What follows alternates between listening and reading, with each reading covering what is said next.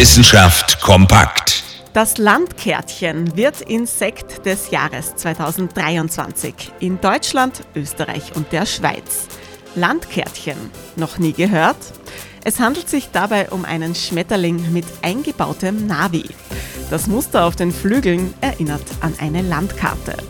Der Tagfalter ist aber darauf gar nicht angewiesen. Das Landkärtchen findet sich auch ohne Blick auf seine Landkarte gut zurecht. Besonders gerne hält sich der preisgekrönte Schmetterling am Ufer von Bächen und Flüssen auf. Sein Nachwuchs gedeiht nämlich nur, wenn die Luft feucht genug ist. Der Nachwuchs, das sind Eier, die der Schmetterling in Schnüren an Brennnesseln befestigt. Eine in Europa einzigartige Art der Eiablage für Tagfalter. Und noch etwas Besonderes hat das Landkärtchen an sich. Es ist sehr modebewusst. Im Frühling trägt es ein anderes Kleid als im Sommer.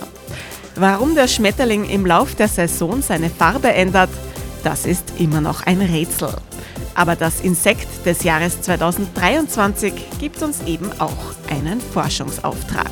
Interessante Themen aus Naturwissenschaft und Technik.